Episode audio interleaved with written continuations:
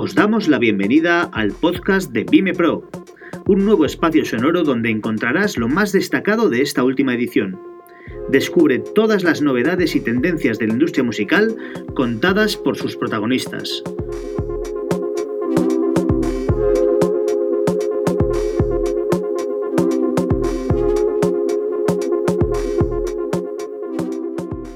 En colaboración con ProMusicae, reunimos a dos de las principales plataformas de streaming, Spotify y Amazon Music, con la discográfica Sony Music y con la IFPI, la Asociación Mundial de la Música Grabada.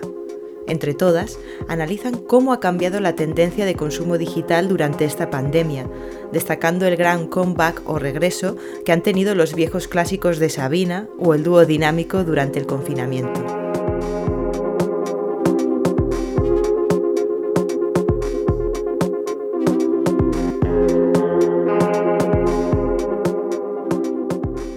Bienvenidos y muchas gracias por el interés en esta charla organizada por ProMúsica y Vime, donde vamos a tratar de analizar el impacto de la pandemia en los hábitos de consumo de música. Eh, contamos con una serie de ponentes de primer nivel a los que les quiero dar las gracias por, el interés en participar. Eh, la vamos a desarrollar en inglés eh, para facilitar la conversación entre los distintos ponentes. Entonces, primero vamos a empezar con las presentaciones, se presenten ellos. Okay, we will start with a short presentation of each of the speakers. Uh, Claire, could you please start with your presenting yourself, please? Sure. Um, thank you, Carlos, for the invitation, and thank you, Bime. I'm Claire Imusha, um, head of music of Amazon uh, Music in Spain.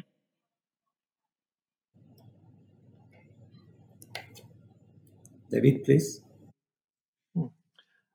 Hola. Uh, th- first of all, thank you to the panelists and to the organisers for letting this panel proceed in English. Uh, I fear my Spanish would have rather limited discussion. Um, my name is David Price. I'm Director of Insight and Analysis at IFPI. We represent the recorded music industry worldwide. Hi. First of all, thank you all my colleagues joining me in the panel and also Bime and, and ProMusicae. I'm Laura Virgil Talavera and I'm the digital um, sales uh, partnership development for manager for, for Sony Music Spain. Hi, um, last but not least, I hope, uh, thank you so much for having me one more year at BIME. It is a pleasure to be part of this panel. Uh, my name is Melanie Parejo, and I am the head of music for Spotify in Southern Europe. Thank you. Okay, thank you all.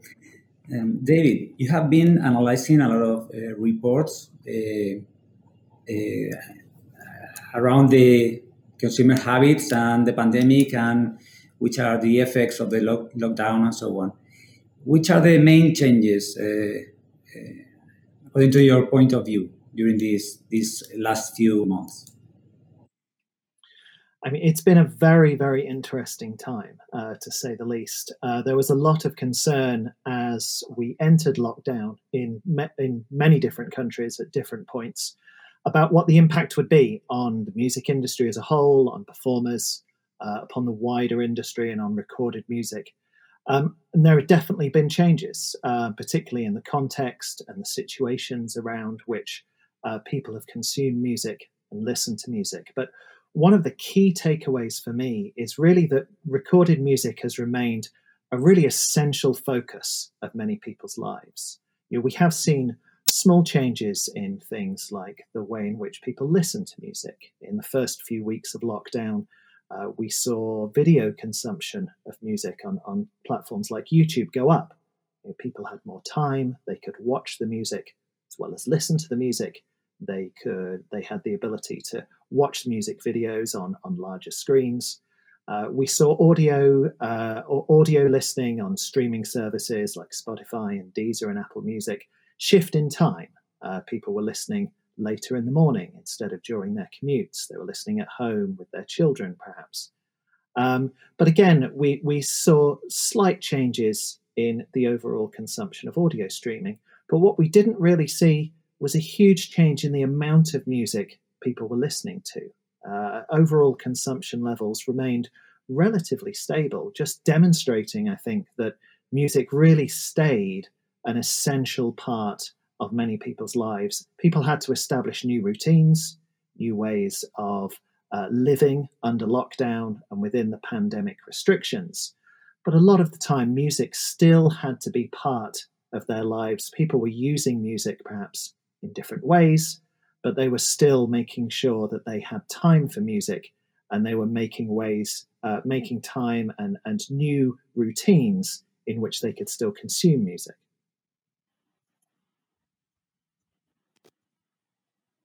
Yeah, totally. I mean, to to David's point, uh, what we've seen is exactly that. At first, you know, we were all wondering uh, how how users would behave and, and interact with music during lockdown. But once again, music um, has proved that it is a key companion for, for people no matter what. And and yeah, uh, ways of consumption may have changed uh, or shifted um, towards new devices or or situations or schedules, like David was saying. But but yeah, we've seen, especially in video, we've seen, like David was saying, we, we've seen a growth of, of video consumption during the pandemic. And, and also, uh, we've seen some particular uh, moods uh, content or playlists, which is what we work with in, in my team. Um, but uh, yeah, all all in all, yeah, I think uh, music has has been there for, for people during lockdown and people uh, have um, uh, go to music or to to help them cope with what we were dealing back then and now. I would also add um, to what uh, Laura was saying, but also piggybacking on David's message.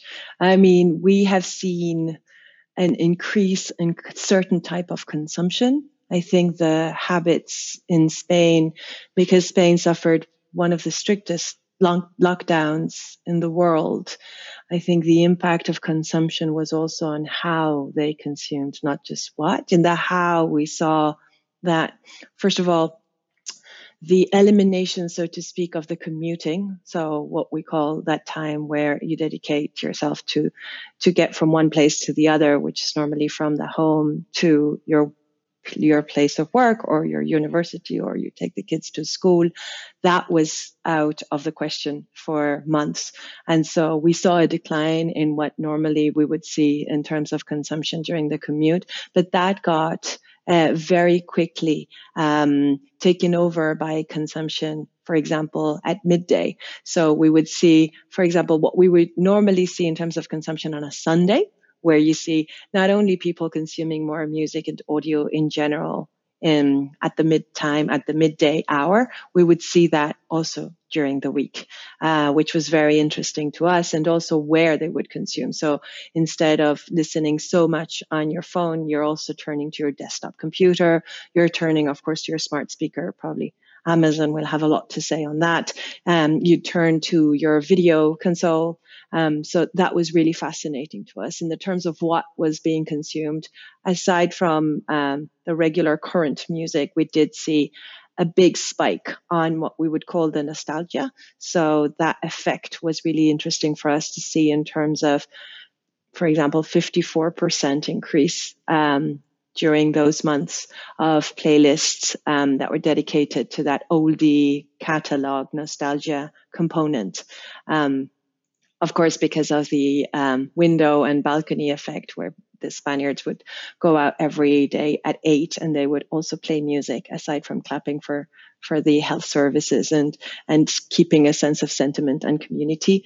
I feel that uh, music was a huge part of bringing people together. Um, there was a non-official in fact, Sony anthem uh, with Duo Dinámico and Resistiré, which saw a 435% surge in consumption during those times. But it was not just Resistiré, no, it was also other songs from Serrat, uh, obviously El Duo Dinámico, but Sobreviviré, Mónica Naranjo, um, La Vida Sigue Igual, Julio Iglesias, these songs that have this type of resonance to you know to what was happening at the time and also um, a level of epic uh, moment that people were turning to. Adding to all those comments that obviously I, I can only agree on and the tendency on amazon music was um, also on, on this same line um, I would I, I, would add obviously the the way to consume music. The first uh, week we we definitely see um, um, a decrease on the way to consume on on mobile and on on desktop due to what Melanie was saying. The commute moment of the day was lost, so people uh, were not consuming music on on this. Um, in this moment of the day, uh, but then it it grew again and the desktop came again as an option of consuming music. And obviously alexa made a big big uh, difference on on people's life during the confinement. And and we've seen a, um, an amazing growth of of of the consumer of, of alexa on sorry about it. On on on how to consume uh, music during during the confinement on voice. Sorry about that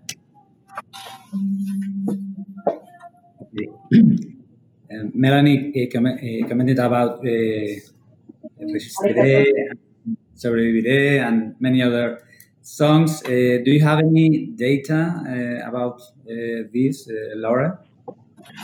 Um, well, well, Melanie just said this huge 435% growth in Resistiré. And we've also seen Sobreviviré, which is also a Sony track.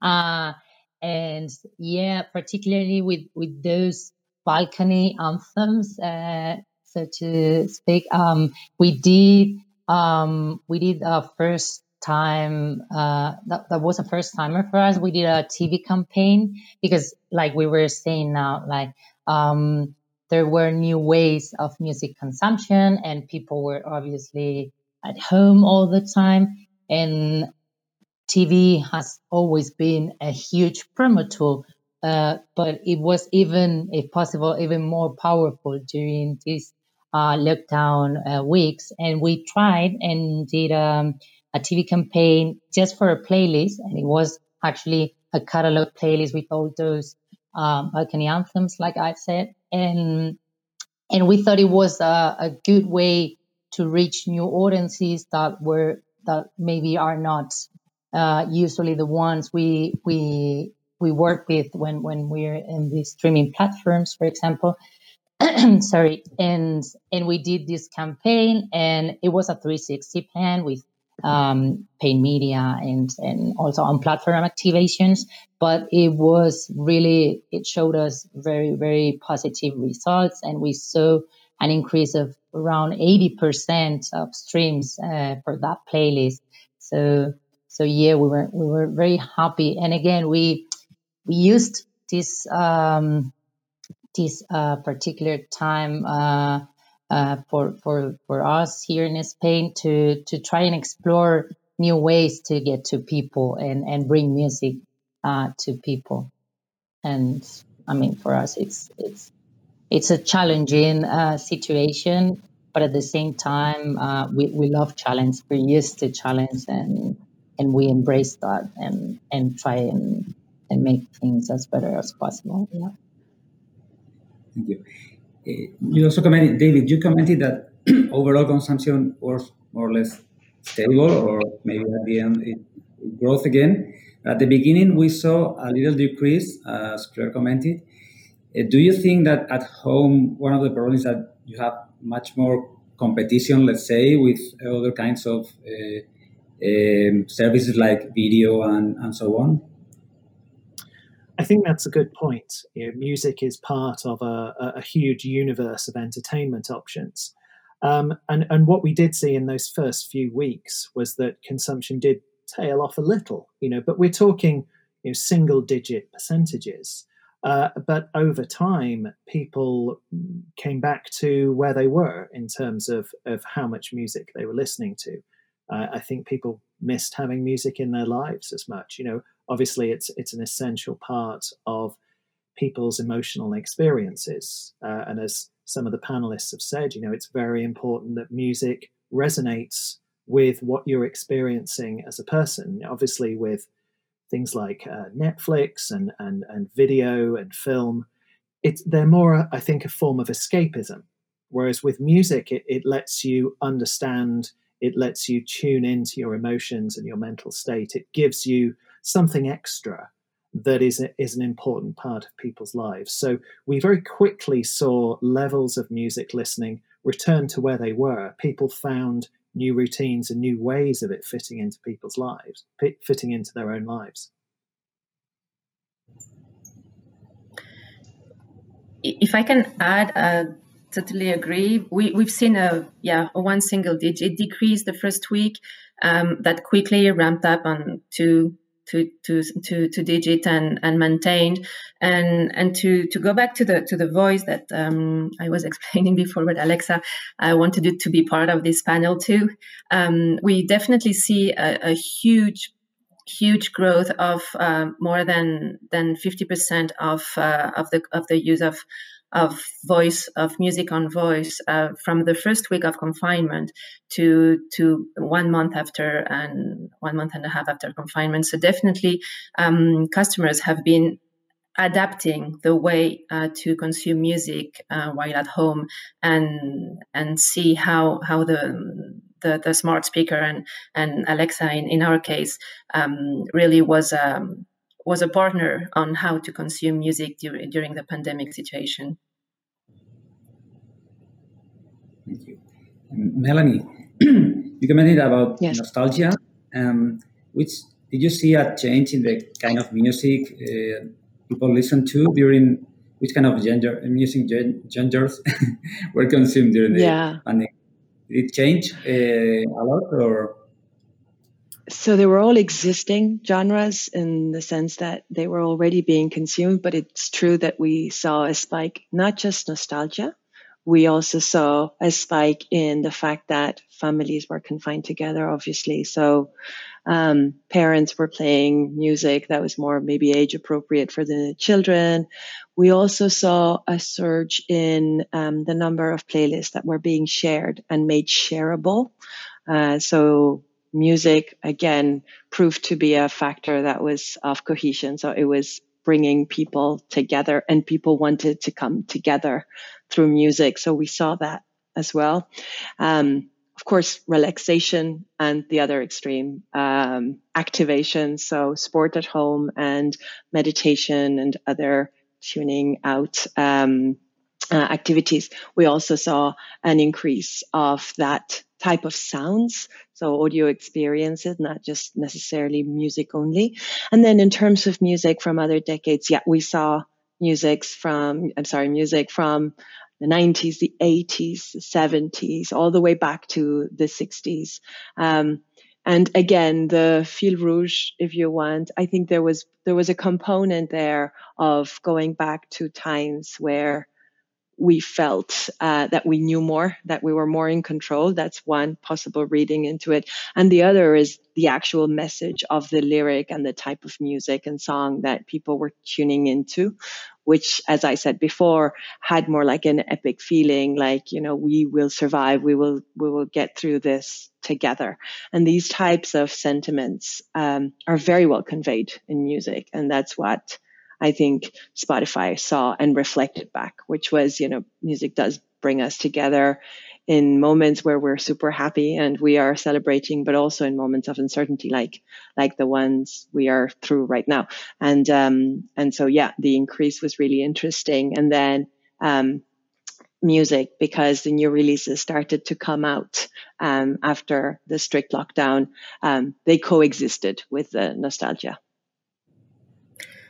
if, if I can add to this comment, which I totally agree, and we definitely saw the same tendency in Amazon Music, um, I would add this uh, peculiarity of the Spanish that they have this uh, um, in hard moment. There is this humor um, point of um, this humor thing that we've seen a huge, huge uh, increase of uh, Joaquín Sabina, quien me ha robado el mes de abril which was kind of um, to to balance within the nostalgia and say, well, well, we have a hard situation, but let's let's don't lose the the the positivity and and move forward. So that's that's a little um, that's a little input that I would add to to Melanie's comment. But definitely, we we've seen the the family, we've seen the kids, we've seen yoga, relaxation, um, and and obviously big hits and, and anthem.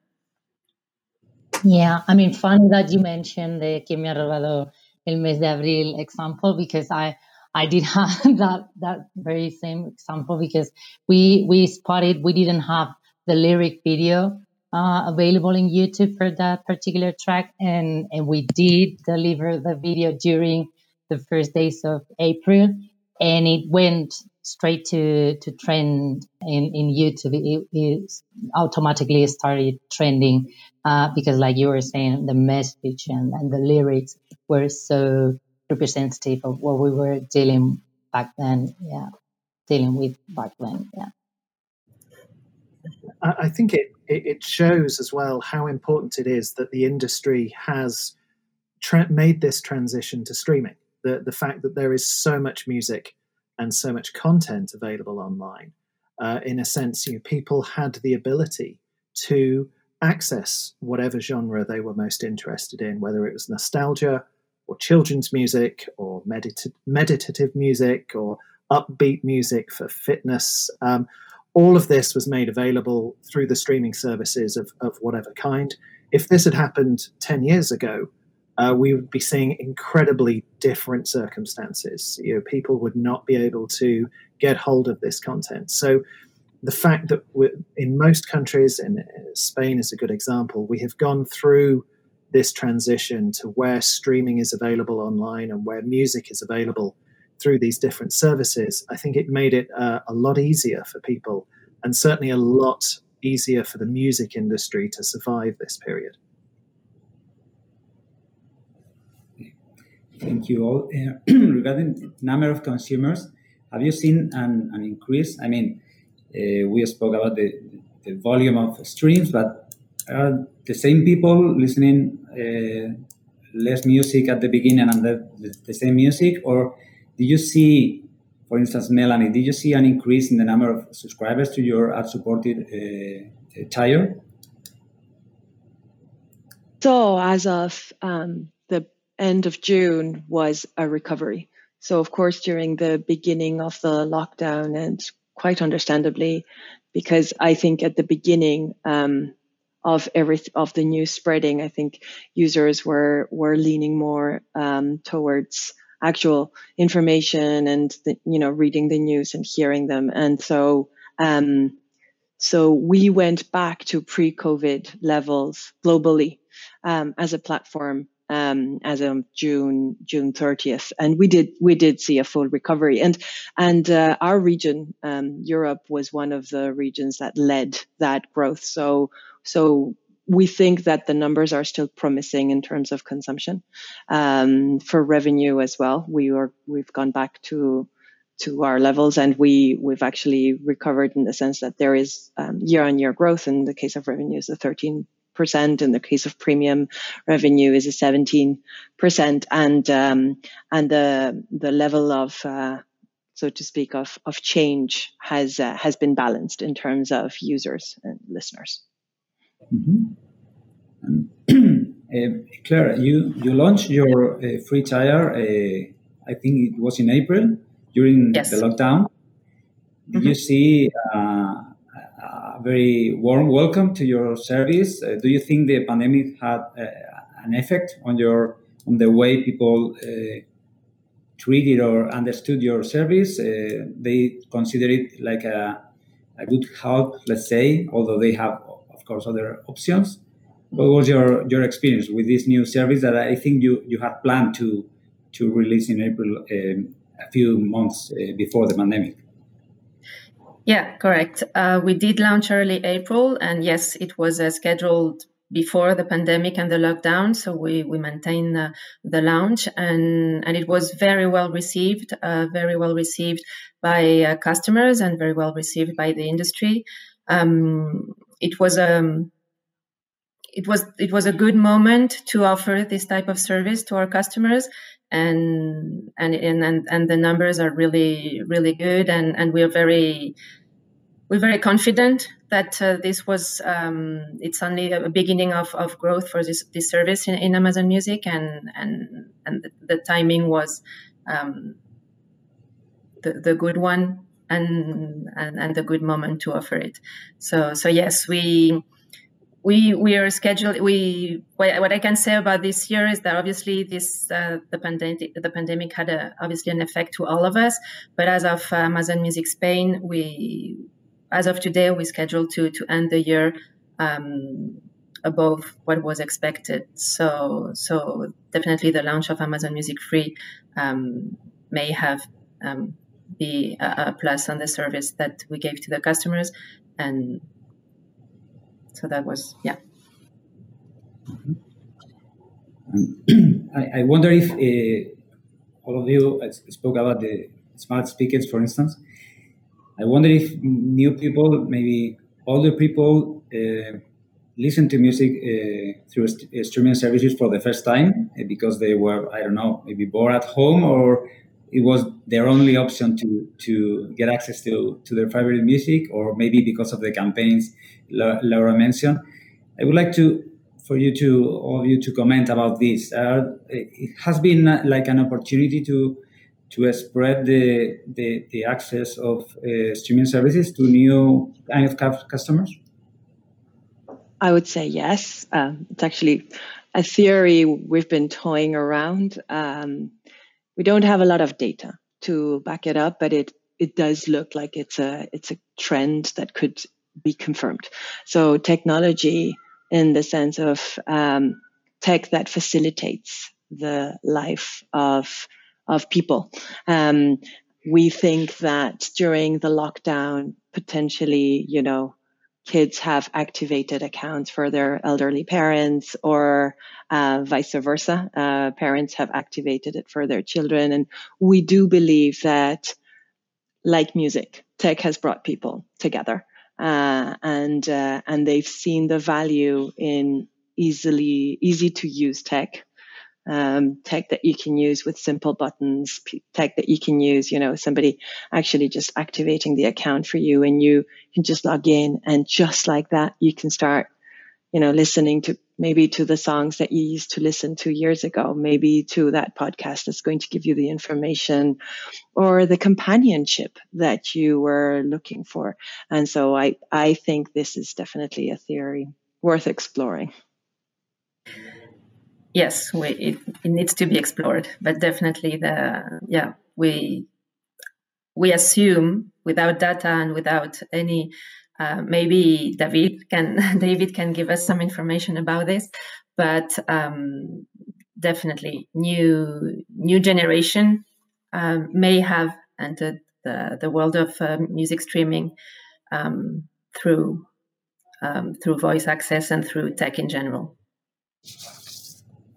I mean, certainly anecdotally, we hear evidence of of of, uh, of what Melanie and Claire have said, which is you know, an increasing use of streaming, people trying it out, people experimenting, and discovering the advantages uh, and and what streaming has to offer them. So.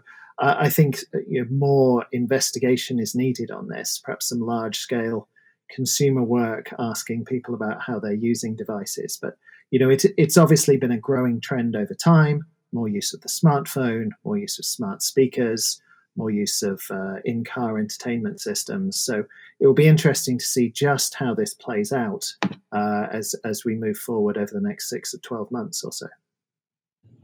Yeah, and I think now that we're speaking about tech, it, it might be worth mentioning other detailed players that that are now maybe not shifting towards, but rather paying more attention to music and, and doing partnerships with, with the, the partners uh, we have here uh, today at the panel and, and also some others that are doing their own um, activations related to music. And and again it's it's it's a challenge like i was saying but at the same time it's a very exciting scenario uh, for, for the music industry and, and it proves the the enormous ability it has to to evolve and and, and to and to challenge uh, itself and and go with, with these new possibilities that we now have. Uh, I, I, I mean, I guess we're all thinking of the same examples, such as Facebook or,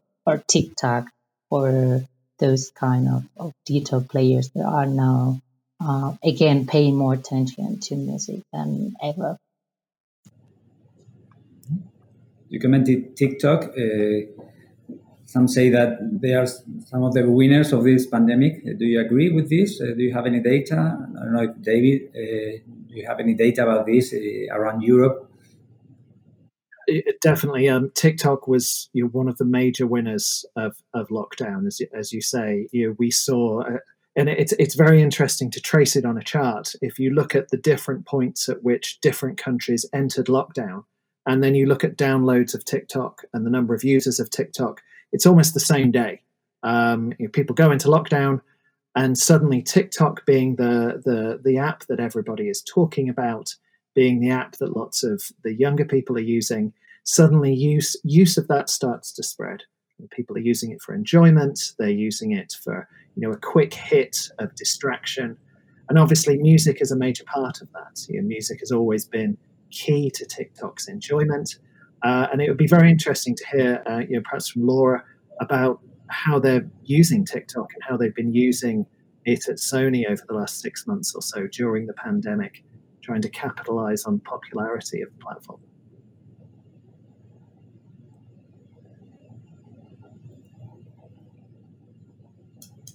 I mean, I have no data, so I can't back it up with data.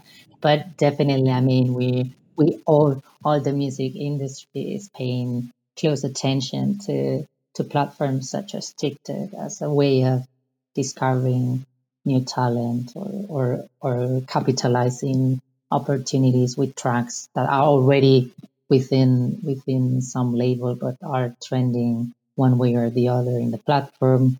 Yeah, for sure. It's again, it's it's um, new ways that are coming or that may may have come uh, sooner or later, but they are now like much more present than they were uh, before the pandemic. And and yeah, I mean, all I can say is that we we're paying close attention to everything, and not also TikTok. I mean, uh, again, like these new partnerships. Um, for example, uh, from Amazon with the gaming um, in Twitch or Spotify with podcasting or live stream. I mean, all those new opportunities um, are are a fantastic um, opportunity. Sorry for uh, uh, for for the music industry as a whole, and and we're eager to to keep on on going and see where that goes. Yeah. Okay. Thank you. Um, I think Melanie commented, you commented about the time of the day where people uh, were listening to music that changed with the lockdown. Can you explain a little bit more about that? Uh, and also if it came back to like normality, previous normality after the lockdown, if you are also seeing some changes uh, after the summer that we are facing kind of a second wave and we are again uh, worried and with restrictions and so on. Uh, or it has to be with the with teleworking, with working from home, or what is the reason, or maybe with the commute you you commented. So yeah, sure. Um, because the commute dissolved in in, in a way, um, we did see a change in those habits, as I was explaining. And so, for example, normally on um, Sundays, like I was saying, the midday consumption through, um, I'm sorry, on Sundays, the consumption through um, game consoles, which is not your usual go-to place to listen to music normally, would be of around 34%, if I'm not mistaken. And during lockdown, we saw that um, those times at midday in the game consoling, um, it went up to 32% on a weekday. So it was really, really looking eye to eye to the weekend consumption. This doesn't mean that we, I don't think it necessarily means that we were not separating or seeing a difference between our work days and our weekends. Um, it's more what you were saying that, you know, as we were confined and in lockdown, we were making use of the devices that we had in the house. And so we were seeing the families and, you know, the households increasingly turn to those devices. So in terms of consumption, we definitely saw um, um, a wave of, of people tuning into these other devices. Um, what's happening now? So I don't have um, numbers for now, but now we have to bear in mind that uh, we haven't gone back to pre-COVID. COVID is still with us, and uh, and so we are in what everybody seems to be calling the new normality. New normality means that yes, the commute is somehow back. Yes, the weekend and the weekdays are still very similar. Um, yes, we are seeing certain level of going back to where we were, but I don't think we're there yet um, because uh, the habits are still are still adjusting. And so, so I don't think we will, we will see just yet your average, you know, morning and PM going back, um, coming back home consumption. We will see, uh, different spikes here and there, but I do think that new normality is going to affect this paradigm. Um, if not forever, definitely for a few months. Um, do you think uh, you commented, uh, I think, about this. But um, do you think, in general, that these changes in the habits are here to stay, or are just a question of the the way or this new normality we are facing, and we will go we will go back to normality. We don't know if in one or two years, but we will go back to to the same we had before uh, COVID. Or do you think some of these changes are here here to stay? I would say that some of the changes are here to stay, and I would hope that some of those changes are here to stay. Um, like uh, to to understand that and to to enjoy music all day long and all week and weekend, and and really have it more and more integrated in our day to day, even though it is already integrated in our day to day. But uh, the commute moment obviously is a very unique and personal moment, but um, we have other moments during the day that that are perfect moment to to enjoy music. So I would say and hope that that this will stay. Um, also, again, uh, regarding the um, having new generation um, into streaming, that they we suppose that they discovered um, during during lockdown. Well, we hope that they will keep and grow in the consumption of streaming music after this uh, new normality and after back to old normality at some point. So I, it's it's more a wish and a hope and and than than data or really statistics. But but I would say that this experience that we lived um, may give us um, um, new ways of consuming music and and and having it integrated in our day to day, weekday and weekend.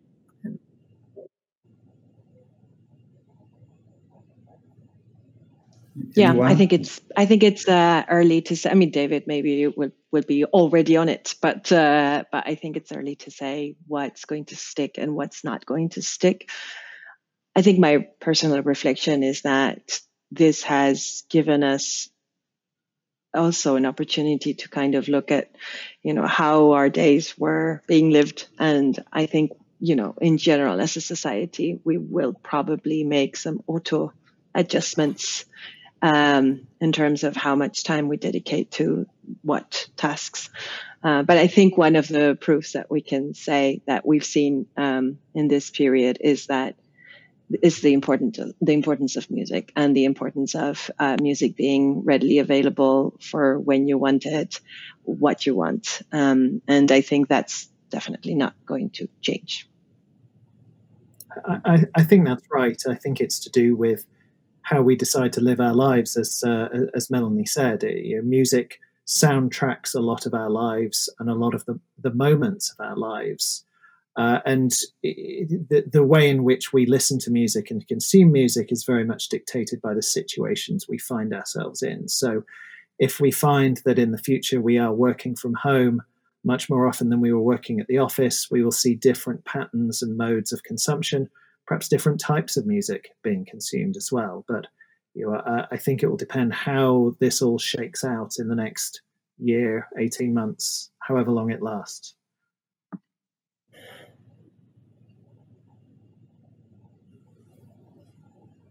Laura, would you like to add anything about this?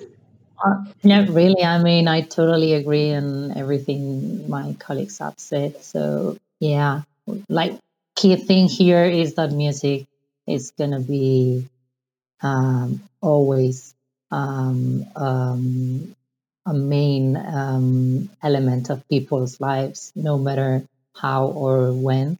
But I think that will be like the the uh, how do you say it like the main um, information or the main sorry um, yeah that, sorry I don't know I can I can think of the of the English word right now but that will be the message.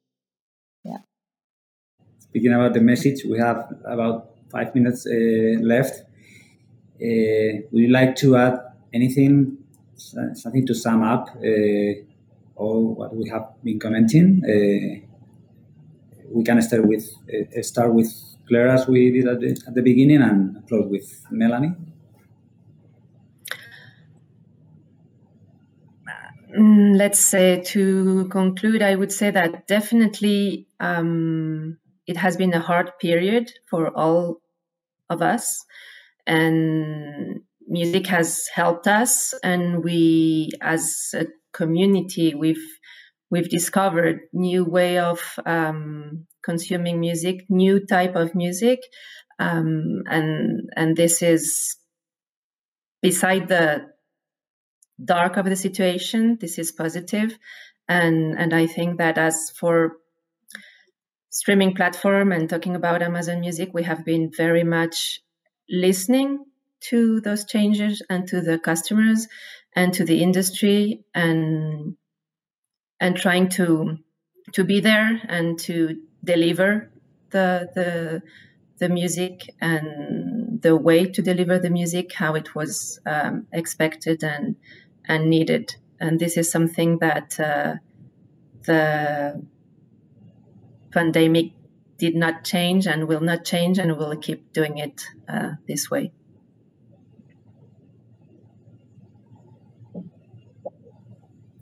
David, if you want to. Yeah, yeah I, I, I think we, the, the key point again is is just how central music and recorded music has been to people, and we've seen within the results from from the DSPs like Spotify and Amazon we've been discussing, and within the overall uh, first half results we've seen coming out of many countries, which still show the recorded music industry in fairly good shape. I think we really need to still think about what's going to happen to the live industry, what's going to happen to those venues, what's going to happen to the artists who may re- may rely primarily on live income for uh, for, for, their living. Um, you know, so so on the recorded side, I think we're in a pretty okay place given the unprecedented year that we've suffered as a world.